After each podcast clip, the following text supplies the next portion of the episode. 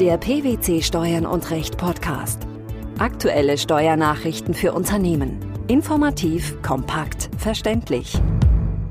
Herzlich willkommen zur 124. Ausgabe unseres Steuern und Recht Podcasts, den PwC Steuernachrichten zum Hören. In dieser Ausgabe beschäftigen wir uns mit folgenden Themen. Befristete Arbeitnehmerentsendung, keine regelmäßige Arbeitsstätte. Benutzung unterschiedlicher Verkehrsmittel, teilstreckenbezogene Ermittlung der Fahrtkosten. Update zur umsatzsteuerlichen Behandlung der Hin- und Rückgabe von Transportbehältnissen, Verlängerung der Übergangsregelung. Der Bundesfinanzhof hat mit Urteil vom 10. April 2014 entschieden, dass bei einer hier zunächst auf drei Jahre befristeten Arbeitnehmerentsendung keine regelmäßige Arbeitsstätte beim aufnehmenden Unternehmen vorliegt, auch wenn für den Entsendezeitraum ein unbefristeter Arbeitsvertrag mit dem aufnehmenden Unternehmen geschlossen wird.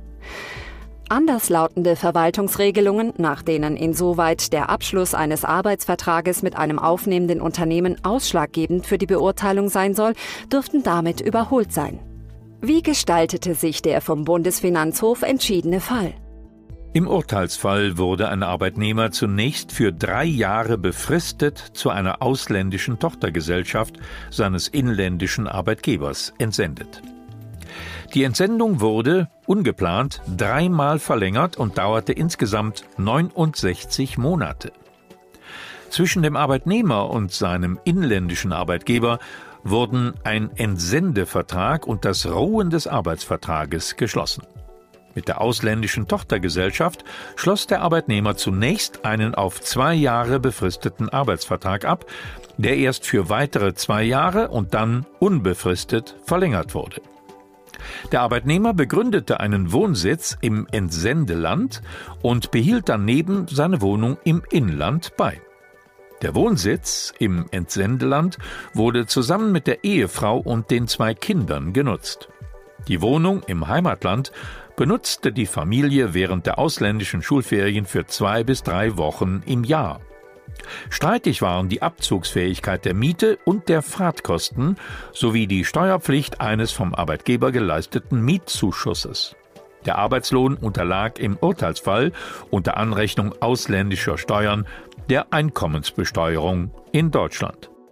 Der Bundesfinanzhof hat entschieden, dass der befristet entsandte Arbeitnehmer unabhängig von der arbeitsvertraglichen Gestaltung beim aufnehmenden Unternehmen im Entsendeland keine regelmäßige Arbeitsstätte hatte.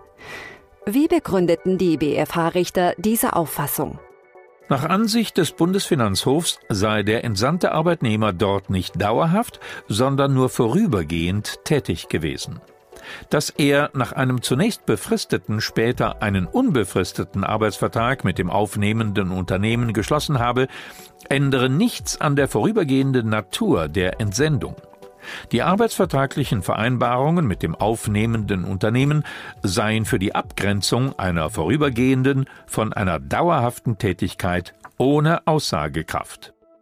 Warum spielen die arbeitsvertraglichen Vereinbarungen mit aufnehmenden Unternehmen keine Rolle?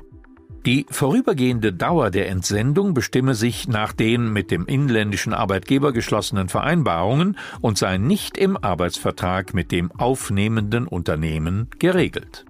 Eine anderslautende Verwaltungsregelung der Oberfinanzdirektion Rheinland aus dem Jahr 2010, nach der ein Arbeitsverhältnis mit einem aufnehmenden Unternehmen separat und eigenständig zu beurteilen sein sollte und der Abschluss eines Arbeitsvertrages mit diesem Unternehmen für die Dauer einer befristeten Entsendung zum Vorliegen einer regelmäßigen Arbeitsstätte führen sollte, erweist sich angesichts dieser Ausführungen des Bundesfinanzhofs als nicht haltbar. Er hat seine bisherige Rechtsauffassung bestätigt. Wie lautet diese? Laut Bundesfinanzhof wird keine regelmäßige Arbeitsstätte begründet, wenn ein Arbeitnehmer im Rahmen einer sogenannten Kettenabordnung wiederholt an einem anderen Betriebsteil eingesetzt wird. Folglich sah der BGH die hier zunächst nur auf drei Jahre befristete, dann aber mehrfach verlängerte und insgesamt 69 Monate dauernde Entsendung als vorübergehende Auswärtstätigkeit an. Wenn ein Arbeitnehmer im Rahmen einer Entsendung tätig ist, wie sind dann seine beruflich veranlassten Kosten steuerlich zu berücksichtigen? Der Bundesfinanzhof hat im Urteilsfall klargestellt, dass nur die beruflich veranlassten Kosten abziehbar sind.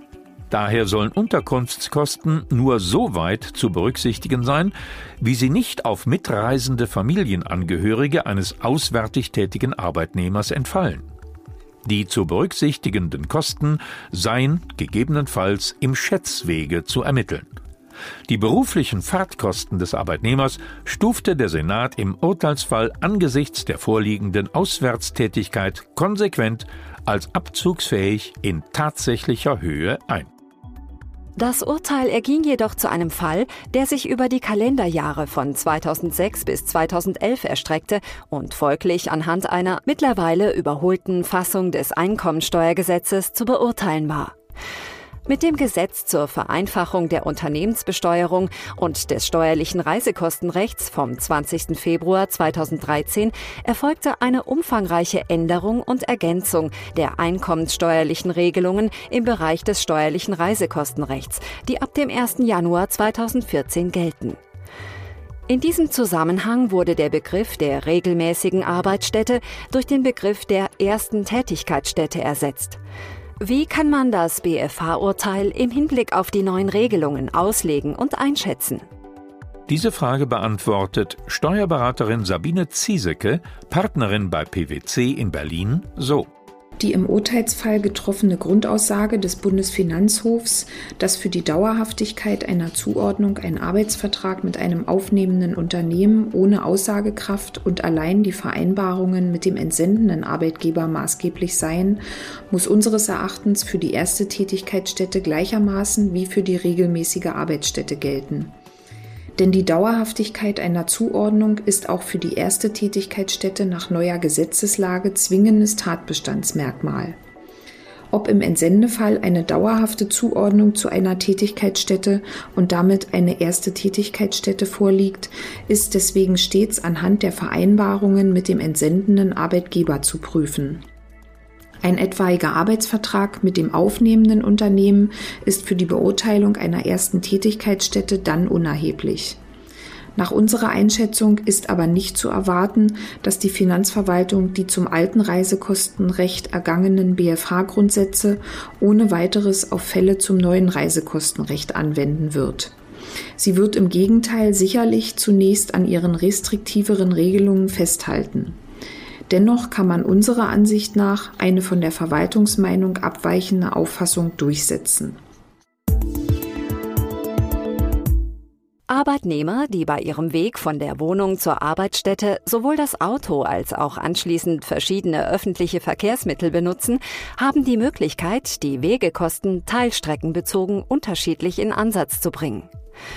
Dabei gelten aber solche Strecken, die mit unterschiedlichen öffentlichen Verkehrsmitteln zurückgelegt werden, als eine Teilstrecke. Das Wahlrecht zwischen Entfernungspauschale und tatsächlichen Kosten kann hierfür auch nur einheitlich ausgeübt werden. Dieses rechtskräftige Urteil erließ das Finanzgericht Münster. Welche Grundsätze gelten bezüglich der steuerlichen Berücksichtigung von Wegekosten? Grundsätzlich gilt, Sofern Arbeitnehmer die Wege zwischen Wohnung und Arbeitsstätte mit verschiedenen Verkehrsmitteln zurücklegen oder für einen Teil des Jahres den Pkw und für einen anderen Teil öffentliche Verkehrsmittel benutzen, sind sie nicht verpflichtet, ihr Wahlrecht, also Entfernungspauschale oder tatsächliche Kosten, insgesamt einheitlich auszuüben. Es steht dem Steuerpflichtigen frei, für die mit dem Pkw zurückgelegte Teilstrecke die Entfernungspauschale und für die mit öffentlichen Verkehrsmitteln zurückgelegte Teilstrecke die tatsächlichen Kosten anzusetzen. Welche Konstellation hinsichtlich der für den Arbeitsweg genutzten Verkehrsmittel bestand im Streitfall? Die kürzeste Straßenverbindung zwischen der Wohnung des Klägers und dessen Arbeitsstätte beträgt 130 Kilometer. An 39 Tagen fuhr er die ganze Strecke mit dem eigenen Pkw. An den restlichen 132 Tagen fuhr er mit dem Pkw zu dem fünf Kilometer entfernten gelegenen Bahnhof des Wohnortes.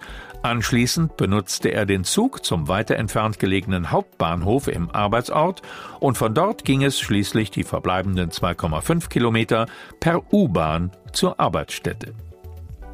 Für die Bahnfahrten entstanden dem Kläger Kosten in Höhe von ca. 2980 Euro. Die U-Bahnfahrten beliefen sich auf 550 Euro. Bei Anfertigung einer Steuererklärung setzte er unter anderem für die Strecke bis zum Hauptbahnhof des Tätigkeitsortes die höhere maximale Entfernungspauschale plus die tatsächlichen Kosten für die U-Bahnfahrt an und kam so auf insgesamt 6.780 Euro. Das Finanzamt akzeptierte dies in der vorgeschlagenen Form und Höhe nicht. Letztlich ging es um die Kosten für die U-Bahnfahrt zur Arbeitsstätte, die, so das Finanzgericht in Bestätigung des Finanzamts, in der Tat keine Berücksichtigung mehr finden konnte. Warum war dies nicht möglich? Die Finanzrichter begründeten diese Auffassung damit, dass Teilstrecken, die mit unterschiedlichen öffentlichen Verkehrsmitteln bewältigt werden, bezüglich des Wahlrechts als eine einheitliche Teilstrecke gelten. Somit war im entschiedenen Fall von zwei statt drei Teilstrecken auszugehen. Dass die Strecke vom Hauptbahnhof des Wohnorts zur Arbeitsstätte nicht weiter unterteilt werden könne und dementsprechend für das letzte Teilstück, das der Kläger mit der U-Bahn zurückgelegt habe, kein gesondertes Wahlrecht bestehe, folge schon aus dem Gesetzeswortlaut.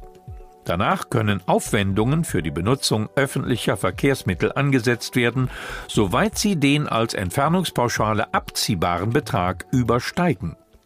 Hier sei also durch die Pluralverwendung von der Benutzung mehrerer unterschiedlicher öffentlicher Verkehrsmittel auszugehen. Diese Leseart entspricht auch der Verwaltungsmeinung in einem Schreiben des Bundesfinanzministeriums vom 31. Oktober 2013. Was bedeutete dies für den Kläger? Gemäß diesen Vorgaben waren im Streitfall die Entfernungspauschale für die Strecke vom Wohnort zum nahegelegenen Hauptbahnhof, der Höchstbetrag der Entfernungspauschale für die sich anschließende Strecke zur Arbeitsstätte sowie die direkten Fahrten mit dem eigenen Pkw an 39 Tagen abziehbar. Summa summarum ergab dies 6.219 statt der erhofften 6.780 Euro. Bereits in unserer 90. Podcast-Ausgabe vom Januar 2014 hatten wir die umsatzsteuerliche Behandlung der Hin- und Rückgabe von Transportbehältnissen zum Thema. In seinem Schreiben vom 5. November 2013 regelte das Bundesministerium der Finanzen die umsatzsteuerliche Behandlung solcher Transportbehältnisse neu. Was ist seitdem passiert? Gegen dieses Schreiben liefen Teile der Industrie Sturm. In einem neuen Schreiben vom 12. Juni 2014 scheint das Bundesfinanzministerium jedoch lediglich zu einer weiteren Verlängerung der Übergangsfrist bereit. Was gilt demnach? Die Verlängerung der Übergangsregelung im Schreiben vom 16. Dezember 2013 sah vor, dass bei bestimmten vor dem 1. Juli 2014 getätigten Umsätzen eine bestimmte abweichende umsatzsteuerliche Behandlung nicht beanstandet werde. Das neue Schreiben sieht vor, dass diese Nichtbeanstandungsregelung auch auf vor dem 1. Januar 2015 getätigte Umsätze anzuwenden ist. Befristete Arbeitnehmerentsendungen die Fahrtkostenermittlung bei Nutzung unterschiedlicher Verkehrsmittel sowie ein Update zur umsatzsteuerlichen Behandlung der Hin- und Rückgabe von Transportbehältnissen. Das waren die Themen der 124. Ausgabe unseres Steuern und Recht Podcasts, den PwC Steuernachrichten zum Hören. Wir freuen uns, dass Sie dabei waren und hoffen, dass Sie auch das nächste Mal wieder in die PwC Steuernachrichten reinhören.